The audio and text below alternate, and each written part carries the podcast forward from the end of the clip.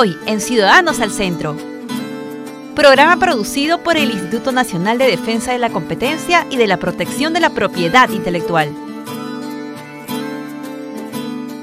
Hola, gracias por acompañarnos en una nueva edición de Ciudadanos al Centro, programa producido por la Oficina de Promoción y Difusión del Indecopi, que como todos los jueves se transmite a través del canal online de la Agencia de Noticias Andina y el Facebook oficial del Indecopi. Queremos comunicarles que el plazo para participar del primer concurso nacional de cómic del Indecopi se ha extendido hasta el 10 de octubre. No te pierdas esta oportunidad. Ahora sí, vamos con las noticias de la semana.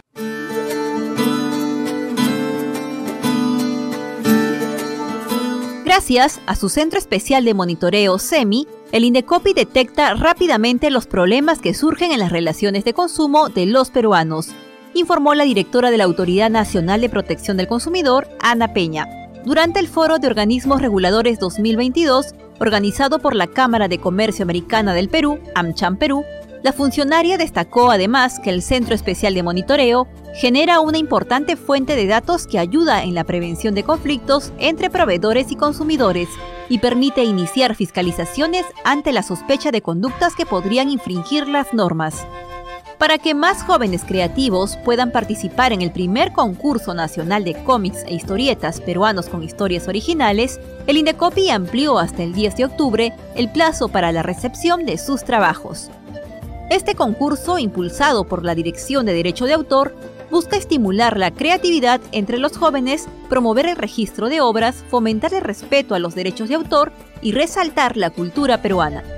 Con este cambio, el anuncio de los tres ganadores del concurso se realizará ahora el 26 de octubre, mientras que la ceremonia de premiación se llevará a cabo el 3 de noviembre del presente año.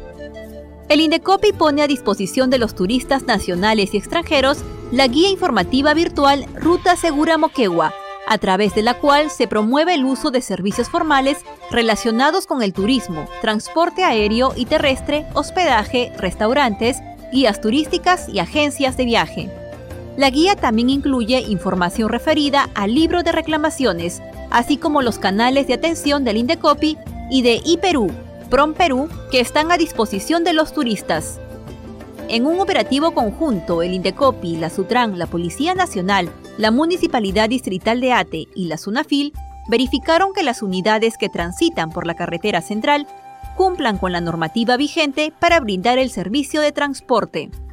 En ese sentido, la Dirección de Fiscalización del Indecopi supervisó que los buses cuenten con las autorizaciones emitidas por la autoridad sectorial correspondiente y no infrinjan la ley de represión de la competencia desleal. El Indecopi, a través de la Dirección de Derecho de Autor, exhortó a los candidatos que participan en las elecciones regionales y municipales 2022 a respetar la normativa del derecho de autor. En ese sentido, les recordó que tienen la obligación de contar con la autorización correspondiente si deciden usar música, fotografía, obras audiovisuales u obras artísticas en su propaganda electoral.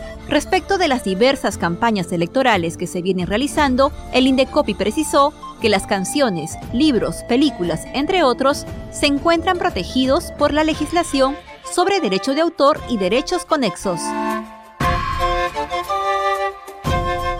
Recuerden que la semana pasada mencionamos sobre tres iniciativas del Indecopi, reconocidas como buenas prácticas en gestión pública por la organización Ciudadanos al Día. Hoy nos acompaña el director de Atención al Ciudadano, y gestión de las oficinas regionales del Indecopi, Freddy Freitas, que nos va a comentar más sobre una de ellas llamada Ruta del Éxito, un trabajo en conjunto con las entidades públicas para atender las necesidades de los emprendedores y MIPES peruanas. Hola Sandra, ¿cómo estás? Eh, un gusto poder estar acá con ustedes en esta entrevista para conversar de la Ruta del Éxito. La Ruta del Éxito, este programa que es Ruta del Éxito Articulación Estatal, es un programa que nació en la región Amazonas, nuestro jefe de la Oficina Regional Amazonas, André Guerrero, se le ocurrió esta innovadora forma de poder consolidar a un grupo de eh, instituciones públicas y privadas para poder eh, colaborar con los diferentes emprendedores que querían sacar adelante diferentes productos de diferentes sectores. ¿De qué consiste la ruta? Básicamente eh, las entidades que participan, que pueden ser públicas o privadas, ya sea, por ejemplo, las direcciones regionales de producción, de turismo, de comercio, de agricultura, las municipalidades, los gobiernos regionales, directamente el Indecopi, por supuesto, todas estas instituciones, incluso cámaras de comercio, desde, el punto de vista privado, se unen para poder dar de manera colaborativa a los emprendedores diferentes formas para que sus productos salgan adelante. Cada una de estas instituciones tiene competencias distintas. Por ejemplo, IPerú los puede ayudar con eh, la marca Perú, Indecopi con marcas colectivas, las direcciones de producción con diferentes eh, capacitaciones para que mejoren la elaboración de sus productos, las direcciones de turismo y de comercio para que puedan exportar. Tenemos diferentes formas de, entre instituciones privadas y públicas de ayudar a estos emprendedores. Las instituciones firman un acta de entendimiento para que de esa manera cada emprendedor, por ejemplo, si un emprendedor viene a Indecopi, nosotros lo ayudamos con sus marcas y una vez de que tenga una marca registrada con el trabajo que hemos hecho, lo derivamos a otra institución. Por ejemplo, a la dirección de producción o a un CITE para que en estas instituciones pueda comenzar a mejorar su proceso de elaboración del producto. Y luego de eso, por ejemplo, a las direcciones de turismo, para que puedan comenzar a exportar sus productos, comenzar a tener a participar en ferias en diferentes ciudades. Todas estas instituciones unidas, capacitando a los y orientándolos a los emprendedores para que puedan eh, sacar adelante sus productos. El plan que tenemos es tener 24 rutas del éxito, rutas del éxito en todas las regiones. Actualmente estamos en Ayacucho, estamos en Junín, estamos en Pasco, en Tumbes, en Ancash, en Puno y en Loreto. Y por supuesto, comenzando en la región Amazonas, que fue donde todo se inició. Si eres un emprendedor, si eres un titular de una MIPE, lo que puedes hacer es acercarte a cualquiera de las instituciones, de preferencia el INDECOPI, para que podamos orientarte respecto de la ruta del éxito. Nosotros te apoyaremos sobre todos los temas vinculados a nuestra competencia, sobre todo en los temas de propiedad intelectual, y una vez que culminemos nuestro trabajo te podremos derivar de manera especial, eh, rápida, amigable a cada una de las instituciones que conforman la ruta del éxito, dependiendo del sector en el que trabajas. Por ejemplo, si se acerca un emprendedor agrícola, además de trabajar sus temas de marcas, podremos derivarlo a la Dirección de Agricultura local. O si es un artesano, a la Dirección de Producción o a los CITES locales. Es como trabajan las instituciones, coordinadas. En la página web del Indecopi, si ustedes ingresan, pueden encontrar toda la información necesaria respecto a la ruta del éxito y al trabajo que podemos hacer con ustedes para seguir trabajando en pro de nuestro país. Muchas gracias Freddy por esta valiosa información sobre rutas del éxito. Y recuerden amigas y amigos que el Indecopi pone a su servicio diferentes canales de atención para hacer valer nuestros derechos. Ahora conozcamos más sobre las oficinas regionales del Indecopi, donde conoceremos el trabajo que viene realizando en beneficio de los consumidores de esta localidad. El último 28 de agosto se conmemoraron 93 años de la reincorporación de Tacna al seno patrio. En ese marco, el Indecopi saluda la importante fecha cívica y destaca la labor de su oficina regional, desde donde promueve los derechos de los consumidores, así como de la reactivación económica de los emprendedores y pequeños empresarios de las regiones Tacna y Moquegua. En lo que va del año, esta oficina, ubicada en la avenida Bolognesi, número 158, en el cercado de Tacna, brindó más de 9.000 asesorías, asimismo tramitó 520 reclamos y 289 denuncias. También ordenó medidas correctivas a favor de los consumidores por más de 1.400.000 soles. En cuanto al impulso de las herramientas de la propiedad intelectual, promueve la instalación del Consejo Regulador de la denominación de origen aceituna de Tacna para hacer posible su uso y mejorar su comercialización. Al mismo tiempo, coordina con los productores de orégano de Tacna el reconocimiento de este producto como nueva denominación de origen. Cabe precisar que la Oficina Regional de Tacna, junto con la Secretaría Técnica Regional de Eliminación de Barreras Burocráticas, desde el 2019 a la fecha, logró eliminar voluntariamente 900 barreras burocráticas en 7 entidades, con un ahorro económico de 1.3 millones de soles. Amigas y amigos, es momento de presentar nuestro segmento Peruanos Creadores, un espacio dedicado al fomento de la propiedad intelectual en nuestro país. Esta semana tuvimos un grato encuentro con un invitado muy especial, a quien gracias a la conectividad pudimos visitar virtualmente hasta el Carmen en Chincha. Él es representante de nuestra música afroperuana y heredero, junto a sus hermanos, de una tradición invaluable. Nos referimos a Miguel Bayumbrosio, hijo de Amador Bayumbrosio y Adelina Guadalupe. Vamos a conocer un poco más sobre su trayectoria. Miguel Bayumbrosio es músico, compositor, arreglista y gestor cultural. Ha fundado un centro cultural en el Carmen en honor a la familia Bayumbrosio. Luego de vivir muchos años en Europa, regresa al Perú para seguir irradiando cultura y tradición a través de la música. Es el hijo número 10 de 15 hermanos. Miguel sigue difundiendo el legado familiar y la importancia de la cultura afroperuana a las nuevas generaciones. Bienvenido Miguel a Peruanos Creadores. Hola Sandra, ¿qué tal? Muchas gracias por la invitación, muchas gracias por hacernos parte de llegar un poco más a, toda la comunidad peruana. Miguel, sabemos que eres músico, compositor, pero queremos conocer más sobre tu faceta como actor. Desde muy pequeño actuaste en la película Juliana. Cuéntanos más sobre esta experiencia. Dentro de, mi vida artística empecé de muy pequeño, eh, empecé con, con el zapateo, que es la doctrina que llevan todos los bayumbrosios, gracias a mi padre. Empecé a los tres años, pero después ya eh, mi vida fue como evolucionando dentro, dentro de, toda la gama artística. Eh, a los 10 años eh, tuve la suerte de integrar al grupo Shasky por Fernando Espinosa, y donde se hacía la película Juliana. Mi hermano pasó el casting y él tenía que ir a, Lima y, estar conviviendo con, el resto de los, de los integrantes de la película y tenía que ir seis meses. Entonces mi madre dijo, ok, se llevan, se llevan a, José, que su papel era, era arañita, pero se tienen que llevar a su hermano mellizo porque no podíamos vivir separados. Nos amábamos un montón, nos amamos un montón. Hice parte de la película como, como Pelé, ¿no? Fue muy chistoso, fue muy, muy agradable. Bueno, ahora con Cora somos grandes amigos, con toda la gente de la película. Miguel, ¿a qué edad empezaste a componer tus canciones y cuál de tus obras te ha traído más satisfacciones? Viví muchos años en, Europa, ¿ya? Viví en, en, el año 99, me fui a vivir a España. Eh, después de hacer tantas músicas aquí en, en Perú, a los 17 años me mudé a Lima y estuve viviendo en Lima y hice, todo tipo de, y todo género de música con muchos grupos.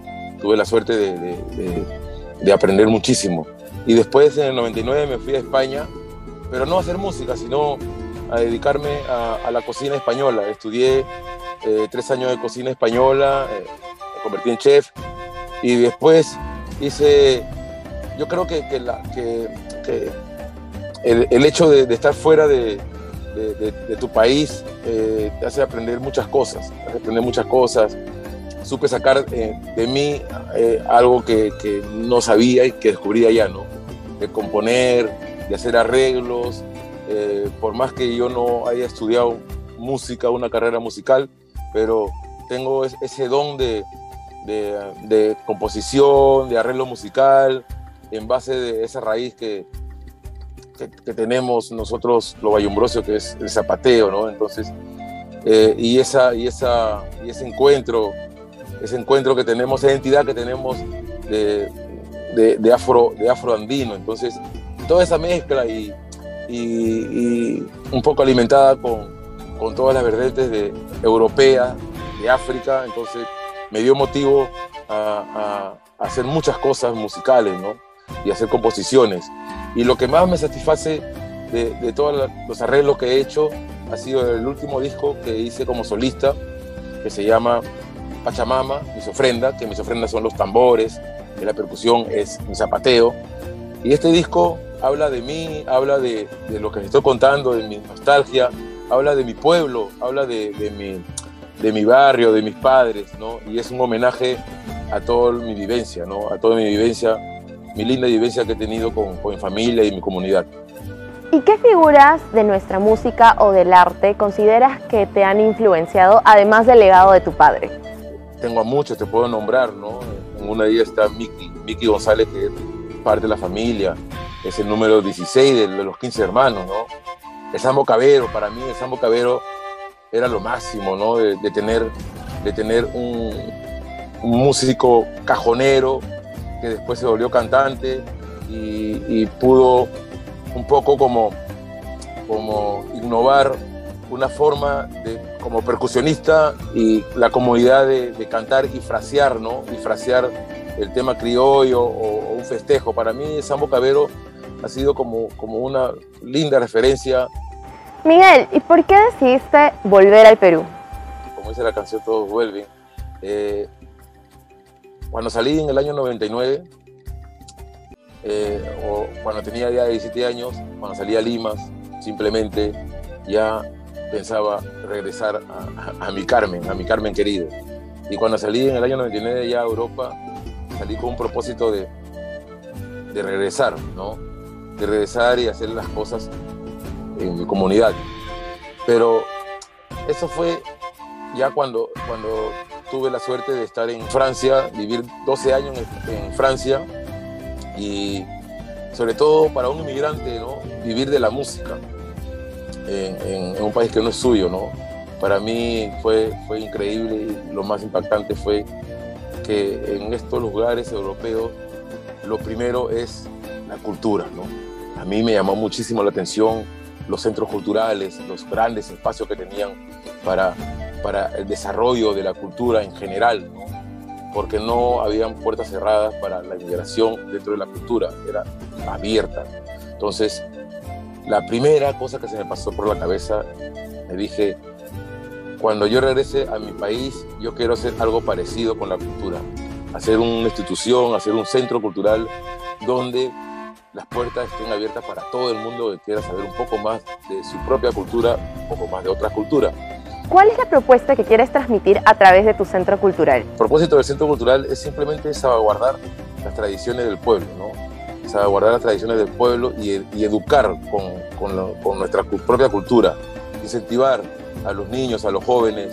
Tenemos varios espacios, tenemos una biblioteca, tenemos una mediateca, tenemos una sala de exposición, una sala de conciertos, tenemos sobre todo un estudio de grabación que poco a poco estamos, lo estamos implementando y mucha gente de los pueblos eh, son compositores, pero no tienen la oportunidad ni, ni, el, ni, el, espacio para poder plasmar sus, sus ideas, sus conocimientos. Entonces, este estudio de grabación es, es gratis para, para el pueblo, para que la gente pueda venir y, dar un poco más sus conocimientos. Es importante que el aspecto cultural que tenemos en nuestro país que tenga un, respaldo, un respaldo y que tenga un apoyo porque, porque yo creo que es, que es el futuro de, nuestra propia educación y nuestra propia identidad cultural. Tenemos muchísimos proyectos aparte del centro cultural, ¿no? Eh, como la familia, con el grupo familiar, ¿no? Tenemos hace, hace un mes, nos hemos presentado en el Gran Teatro Nacional, eh, presentando el, disco hemos sacado en el estudio de Mandongo Mujica, que se llama Homenaje al Carmen, y hemos hecho una, una, una expuesta escénica con todo lo que, lo que pasa en, en, el Carmen, lo que ha pasado en el Carmen, ¿no? el aspecto cultural, el aspecto musical, lo que es el Carmen como, como potencia afroperuana, como potencia afroandina, ¿no? Eh, Muchas gracias Miguel por estar con nosotros en Ciudadanos al Centro. Tienes un maravilloso proyecto que todos los peruanos debemos conocer. Gracias por compartirlo con nosotros. Y de esta manera terminamos nuestro programa. No se olviden que tenemos una cita el próximo jueves al mediodía. Nos vemos.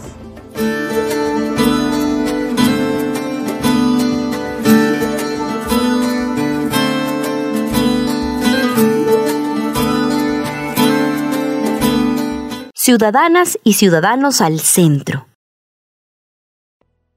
Indecopy. Siempre con el pueblo. Gobierno del Perú. Bicentenario del Perú 2024.